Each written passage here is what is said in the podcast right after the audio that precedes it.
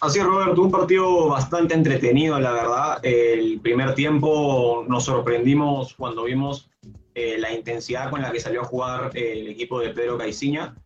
Eh, asumió el protagonismo del partido, asumió la localía y no se achicó frente a, frente a Mengao.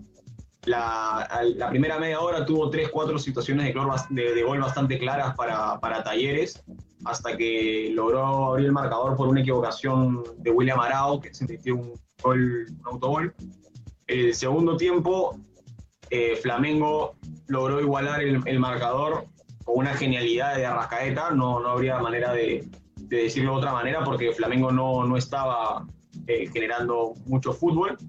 Lo logra eh, poner en ventaja nuevamente Talleres con un gol de Michael Santos que estaba ligeramente adelantado y unos minutos después, eh, con el ingreso de, de Pedro y, y, Lázaro, Flamengo tuvo unos tramos de buen fútbol. Logró empatarlo con gol del ingresante Pedro el resultado terminó siendo 2-2, pero hay un balance muy positivo en Talleres que, que logra por lo menos rescatar un punto y, y despegarse más de la U Católica en, en, el grupo, en el grupo H, en lo que fueron, en lo que fueron 90 minutos eh, de, en los que Talleres fue, fue mejor, fue, fue mejor que Flamengo a lo largo de este partido. Eh, hubiera sido justo que, se lleve los tres puntos, pero no le alcanzó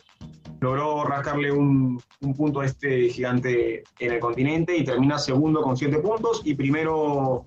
eh, en solitario Flamengo con 10.